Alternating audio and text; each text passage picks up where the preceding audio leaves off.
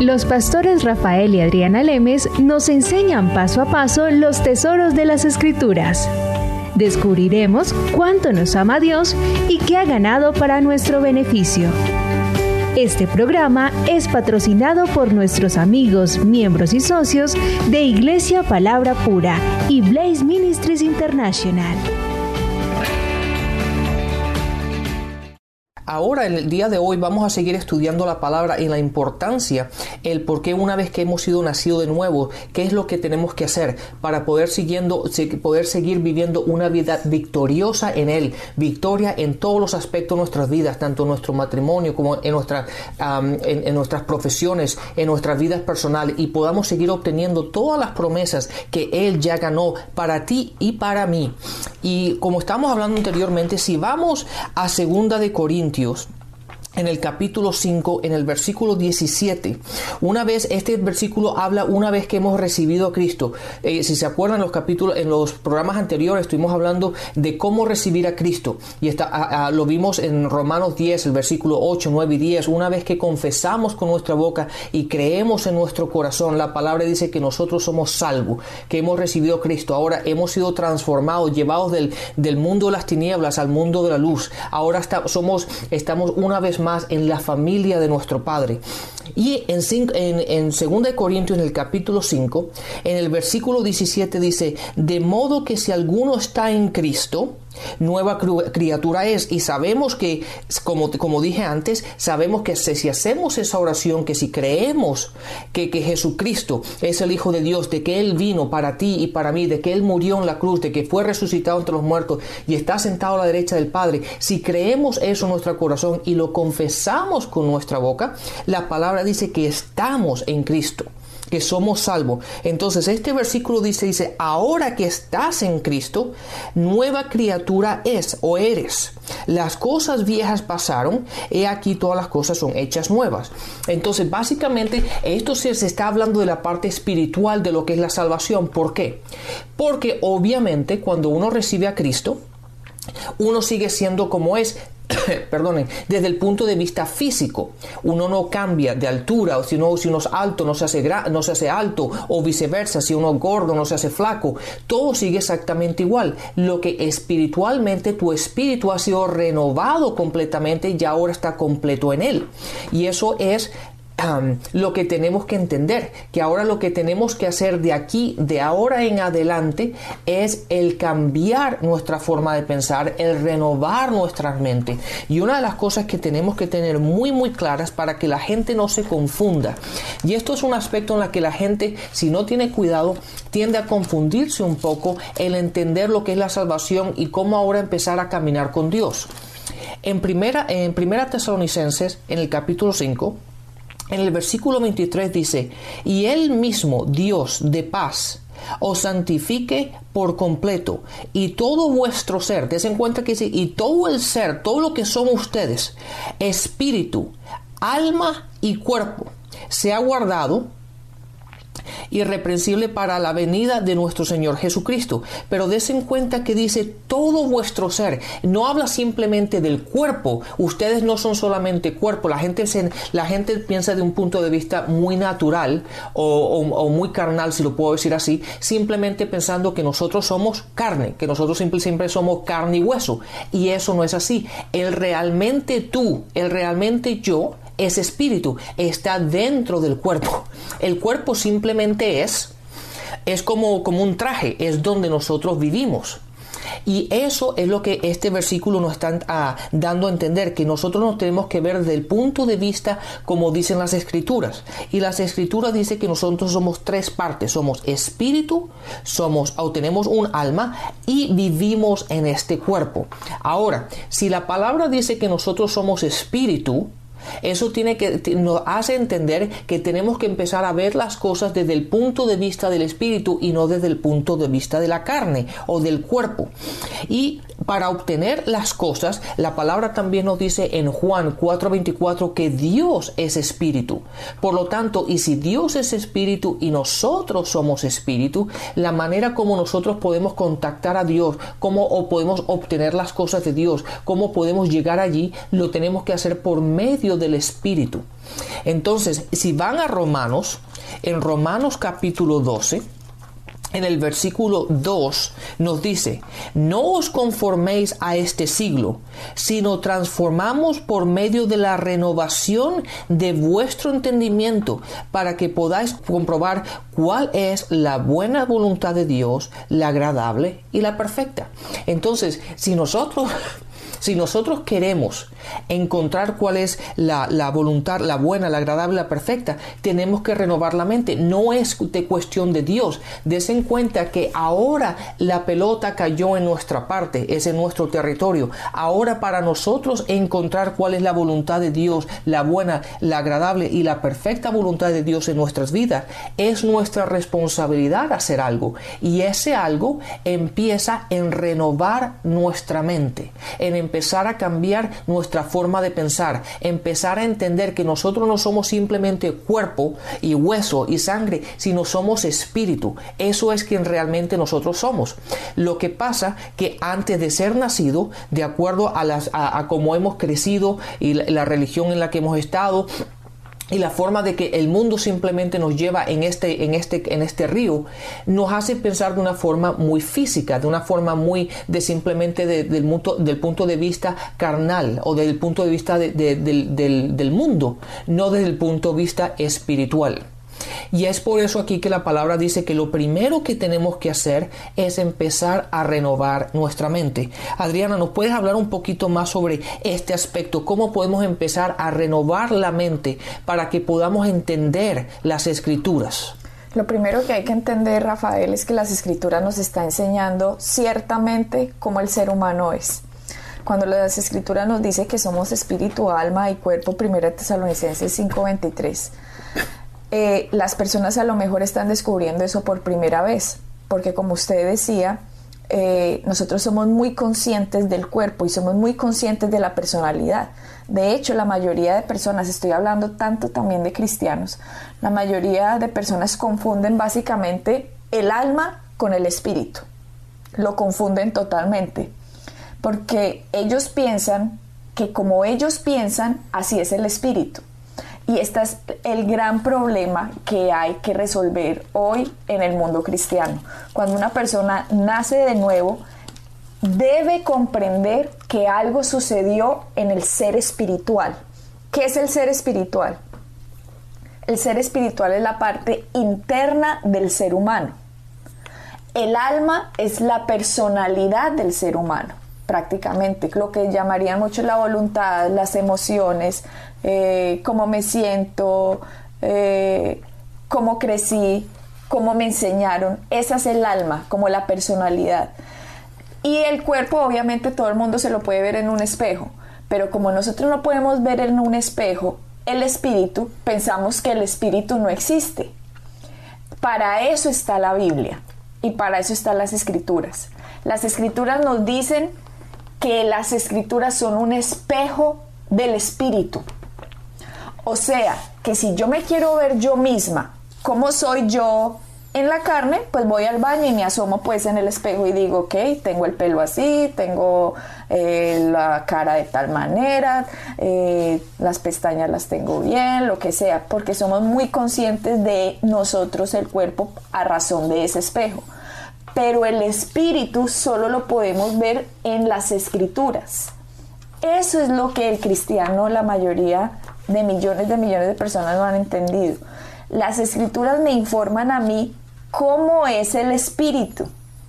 Y cuando yo entiendo cómo es el espíritu, el alma ahora tiene que ser enseñada, mi personalidad tiene que volver a ser reentrenada en lo que pasó en mi espíritu. Como tú decías, a nosotros nos entrenaron la personalidad de acuerdo a la cultura en la que nacimos, de acuerdo a la familia que nacimos, a la religión en la que crecimos. Así fue que fue entrenada nuestra personalidad. Pero cuando nacemos de nuevo, ahora tenemos que entrenar esa personalidad otra vez. Es como empezar de cero. Empezar de cero, pero con la palabra de Dios. ¿Cómo nosotros podemos empezar? De hecho, cuando tú naces de nuevo, de ahora en adelante, toda tu vida vas a conocer qué fue lo que pasó en tu espíritu. En Romanos 12, Romanos 12, 2 dice, no te conformes a este siglo, sino transformaos por medio de la renovación de vuestro entendimiento. Aquí está hablando del alma, está hablando de la personalidad para que comprobéis cuál es la buena voluntad de Dios, agradable y perfecta. Miren pues, cuando uno nace de nuevo, Pablo nos está diciendo, ahora hay que renovar todas sus creencias, su mente, todo lo que usted piensa, todo lo que usted cree, todo lo que le enseñaron, todo lo que le metieron en el sistema. Recordemos otra vez que la palabra nos dice que el Dios de este mundo ha sido Satanás. Así que nosotros desde pequeños hemos sido enseñados en la tendencia egoísta de cómo funciona el mundo. Exactamente, porque ahí está la clave, de lo que acaba de decir está la clave.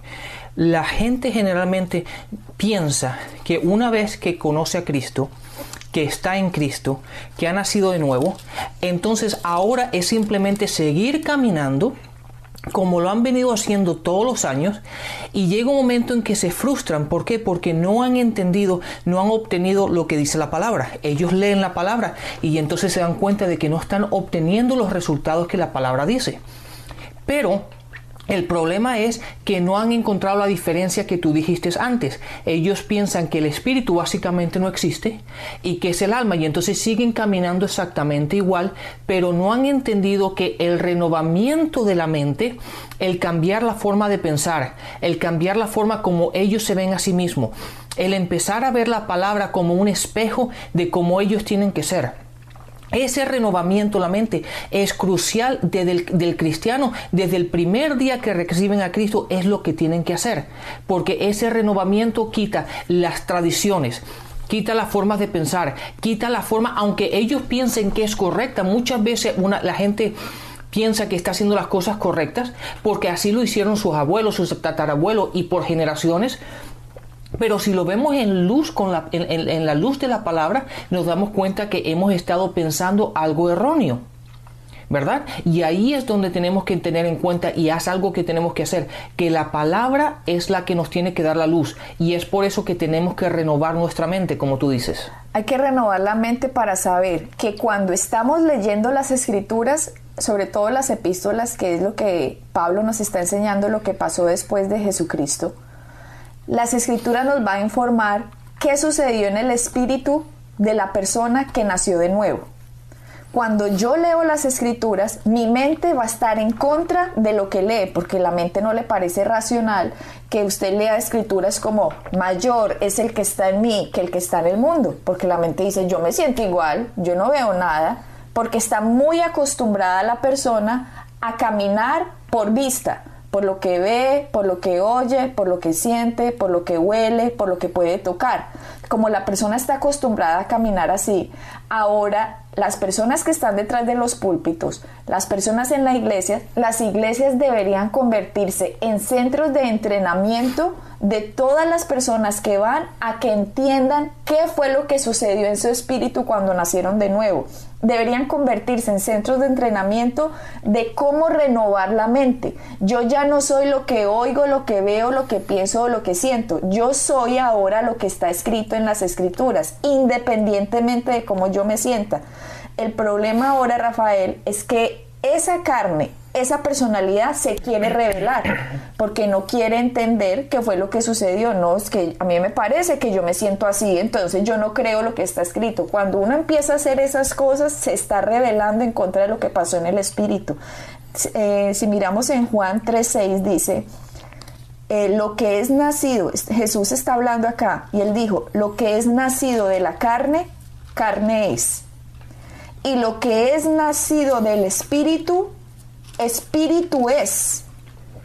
Aquí Jesucristo está hablando que cuando usted nace del Espíritu, ahora usted es espíritu. Espíritu. Usted deja de ser la carne que fue toda la vida cuando vivió todos los 20, 30, 40 años que pasaron antes de nacer de nuevo. Por eso cuando Jesucristo estaba hablando con Nicodemo, Nicodemo que era supuestamente un maestro de la ley, ¿cierto? Que estaba para enseñarle a los demás. Jesucristo va y le dice, ¿eres tú un maestro y no entiendes estas cosas? Le está diciendo, venga, ¿cómo es posible que usted le enseñe al pueblo usted no tiene ni idea de lo que está hablando? Porque Nicodemo no entendía que Jesucristo le dijo, mira, tienes que nacer de nuevo. Y él dijo, pero yo cómo voy a nacer de nuevo? ¿Me voy a meter otra vez en el vientre de mi mamá y voy a nacer de nuevo? Entonces Jesucristo le decía, no, mira, lo que nace de la carne es, carne pero lo que nace del espíritu es espíritu. Nosotros obviamente vinimos a esta tierra naciendo de la mamá, o sea, nacimos de la carne, crecimos en la carne, con la personalidad que nos hayan metido desde pequeños. Pero cuando entendemos a Jesucristo como Señor y Salvador y hacemos esa confesión de fe que decimos, Jesucristo, yo te recibo, ahí hay un segundo nacimiento. Si te digo una cosa, ¿sabes qué? Ahora me estaba acordando cuando dijiste eso. Cuando yo recibí a Cristo y empecé a entender, a entender esto, de que yo era espíritu. Yo hice algo que me ayudó mucho en por, un, gran periodo. Cuando, cada vez que yo eh, me, me, ponía enfrente del espejo por la mañana o cuando me estaba arreglando, lo que sea, yo me hablaba a mí, me decía, yo soy espíritu. Yo soy espíritu, porque generalmente cuando uno se ve, uno se ve la carne, se ve el cuerpo. Y la personalidad, pero, cómo se siente. Exactamente, pero eso no solo que sé yo. Entonces, cuando yo empecé a entender esto, para yo poder empezar a renovar mi mente, y lo hice por muchos años, lo hice por mucho tiempo, hasta que ya se formó parte de mí. Pero en un principio, cada vez que iba por un espejo y me veía a mí mismo y decía, tú eres espíritu, hablándome a mí mismo, para yo darme a entender y empezar a transformar mi mente de que yo me tengo que ver como espíritu y no como carne, como cuerpo. Claro. ¿Verdad? Entonces, una vez que yo empiezo a renovar así, ya empiezo a, mirar las cosas desde un punto de vista más espiritual, no desde un punto de vista natural. Cuando nosotros recibimos a Jesucristo, Rafael, nacimos de nuevo. El Espíritu es una obra maravillosa ahora hecha por Dios, en la cual Él puso ahí, a través del sellamiento del Espíritu Santo, todo el fruto del Espíritu. O sea que dentro del Espíritu está amor, gozo, paz, paciencia, benignidad, bondad, fe, mansedumbre, templanza. Eso significa dominio propio. Todo eso sucedió cuando nació de nuevo. Eso está usted, cuando usted nace de nuevo, las escrituras nos dicen que ese es el fruto del Espíritu. Eso lo puedes encontrar. En Gálatas 5. En Gálatas 5 está esa escritura donde dice que el fruto del Espíritu es todo lo que yo les acabé de decir. Sí, eso, eso está básicamente, si empiezan en Gálatas 5, empiecen en el versículo 16 y vayan hasta el versículo 23, todo, eso, todo ese pasaje te habla de lo que son el Espíritu. Pero ¿sabe lo interesante de todo eso, Adriana? Es que la gente piensa, pero si eso está ahí, como tú dices, ¿verdad? Si cuando uno está nacido nuevo y todo eso está ahí, ahora, ¿por qué no está saliendo? ¿Por qué no camino así? ¿Por qué, la gente actúa como sigue actuando? Eso está ahí, Rafael, porque simplemente nosotros no podemos contactar al espíritu a través de las emociones o el cuerpo físico. Esto es, en esto es donde se encierra el mayor problema de la vida cristiana, Rafael. Porque la gente cuando dice, yo no me siento así, está yéndose a la carne. Y resulta que la Biblia es el espejo del espíritu, no es el espejo de la carne. El espejo de la carne es el que uno tiene en el baño, pero el espejo del espíritu es la Biblia. Es la palabra. Y si uno no entiende que la realidad espiritual no se puede sentir, entonces se va a confundir toda la vida con la palabra de Dios. Toda la vida va a estar confundido porque usted, si no entiende que lo que está en el espíritu usted no lo puede sentir, no va a entender, no va a entender qué es la vida cristiana. Claro, y, ese, y eso tiene mucho, tiene mucho sentido. ¿Por qué? Porque generalmente cuando, cuando uno empieza, por ejemplo, tú dijiste que, eh, eh, que tenemos el amor de Dios en nosotros, ¿verdad? De hecho, en Romanos 5.5 dice, habla de eso, de que tenemos el amor de Dios en nosotros, en nuestros corazones. Pero si lo pensamos desde el punto de vista, ¿cuántas veces hemos visto nosotros cristianos? Que no caminan en amor, que caminan eh, eh, eh, tirándose palos unos a los otros y, hablando mal de, los otros cristianos y de la otra gente en la iglesia. Y entonces nos empezamos, pero ¿por qué esa gente no camina en amor? de hecho, yo me acuerdo que cuando yo nací, nací de nuevo, llega un, llegó un momento en que yo empecé a entender las escrituras y a decir, oye, pero si estas cosas, estos frutos que tú mencionaste, están en mí, ¿cómo es que no puedo caminar en ellos? Y ahí es cuando me doy cuenta que muchas veces la carne, la carne, la parte natural mía, es mucho más fuerte que el espíritu. Siempre la carne va a ser mucho más fuerte que el espíritu cuando usted nació de nuevo. Siempre. Claro. porque hay que cristiano, todo cristiano cuando nace de nuevo sigue siendo carnal. O sea, eso, eso va a ser evidente. ¿Por qué? Porque ha sido entrenado 20, 30 años en la carne y apenas nació de nuevo, toca empezar lo que dice Pablo, transformados a través de la renovación de tu entendimiento. O sea, uno empieza paso uno, paso dos, o sea, nació de nuevo, vuelva y empiece a entrenarse según lo que el Espíritu dice en la Escritura. Pero si eso no pasa, Rafael, la gente siempre va a estar confundida. Cuando la gente no entiende lo que pasó en el espíritu de ellos, siempre van a estar preguntándose desconcertado, yo no tengo ese poder en mí, yo no lo siento. Eso es muy difícil de entender, porque la gente si no puede ver, si no puede probar, si no puede oír, si no puede oler o si no puede tocar lo que la palabra de Dios revela, entonces entra en un conflicto, porque dice, yo no lo siento, eso es lo que Jesús está tratando de decir, mira, lo que nace de la carne se va a sentir con la carne. Exactamente. Pero cuando usted nace del espíritu, eso es un espíritu, o sea, usted no lo siente, usted simplemente tiene que actuar en fe. ¿Qué significa actuar en fe? Está escrito, eso es lo que yo soy. Ese es mi espejo. Mi espejo me está mostrando cómo yo soy en el espíritu. Exacto, entonces lo tenemos que hacer así porque mira, estas cosas yo hace claro, ahora hablando sobre esto me pongo a, me pongo a recordar cómo yo empecé mi caminar con Dios, pero yo me acuerdo que cuando yo empecé a entender que los frutos del espíritu ya estaban en mí y que soy yo el que tengo que caminar en ellos. Obviamente el Espíritu Santo, Dios no me va a pegar por la cabeza y decir, oye, camina en amor, oye, haz esto, oye, haz esto, que eso ya está en ti. No es así. Tú sigues siendo ahí actuando como tú quieres. Entonces, ¿qué fue lo que pensé? Lo que pensé yo, yo empecé a decir, cada día que me despierte, este, día que voy a vivir es mi día de entrenamiento. Es mi vida básicamente, mi caminar es un campo de entrenamiento. ¿Por qué? Porque cuando se me atraviesa un tipo en la autopista, ¿verdad? Y yo tengo que pegar un frenazo, desde el punto de vista de la carne anteriormente, ¿qué dice? Dice, es una palabrota, o, o, le dice, oye, ¿qué te pasa, tu bruto? ¿Qué haces? ¿No ves que estaba yo detrás tuyo? Pero ahora tengo el amor de Dios en mí. Entonces usted ya dice, aquí puedo entrenar. Aquí me puedo entrenar. Y entonces que lo, uno antes, antes, antes que dejar que, las, que, las, que la, que la carne se levante y te salga la adrenalina y todo eso, simplemente respiras profundamente una vez y dices, no, a lo mejor no me vio, a lo mejor está apurado, a lo mejor ha tenido una discusión con alguien lo perdono, o sea, no, no me voy a molestar y ahí es cuando yo empiezo a dejar que aquel fruto que está en mí empieza a ser más fuerte que la carne. Exacto, Rafael. Nosotros tenemos que empezar a entrenarnos en las pequeñas cosas para que cuando lleguen las grandes cosas, nuestro espíritu ya lo tenemos, nuestra, nuestra mente ya la tenemos tan entrenada de cómo es el espíritu, que ya vamos a saber reaccionar mucho mejor.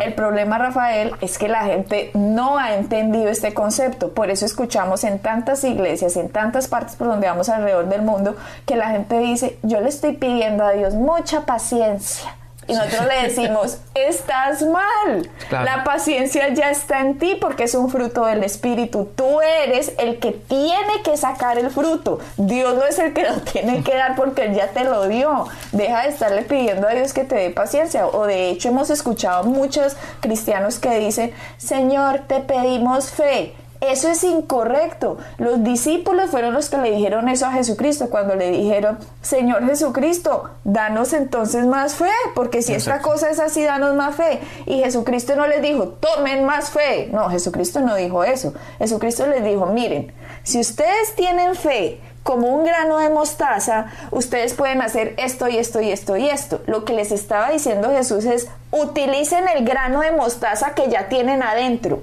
Empiecen a hacer algo con lo que ustedes ya tienen adentro. No me digan a mí que yo les dé más.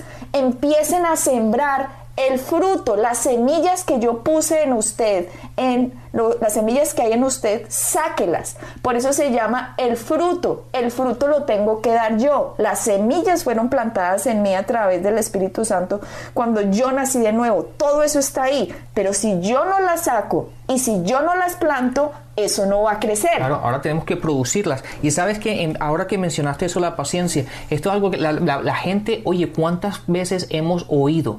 Dios, dame paciencia, dame paciencia. En Santiago 1, en el versículo 3 dice, sabiendo que la prueba de vuestra fe, de vuestra fe produce paciencia. Entonces Dios, ¿verdad? No es algo que te dice, no, no, no, no, la prueba de vuestra fe le da paciencia. Ahí está la situación. Tenemos que caminar de acuerdo a aquello que está escrito. Sí, no tiene razón que la Biblia dice a través de la, de la fe y la paciencia serían las promesas. O sea, es algo que el cristiano tiene que hacer. Pero ¿qué hace el cristiano? Señor, dame paciencia. No, se está saliendo de la ecuación el cristiano y eso no puede seguir pasando, Rafael. Mejor dicho, el reino espiritual no puede ser visto o tocado naturalmente. La única manera de percibir la verdad espiritual con precisión es a través de la Biblia. Simplemente toma la palabra de Dios y créela. ¿Listo? Así vamos a empezar. Amén. Bendiciones. Pueden bajar nuestras enseñanzas en www.iglesiapalabracura.com y visitarnos en nuestra sede en la calle 21326.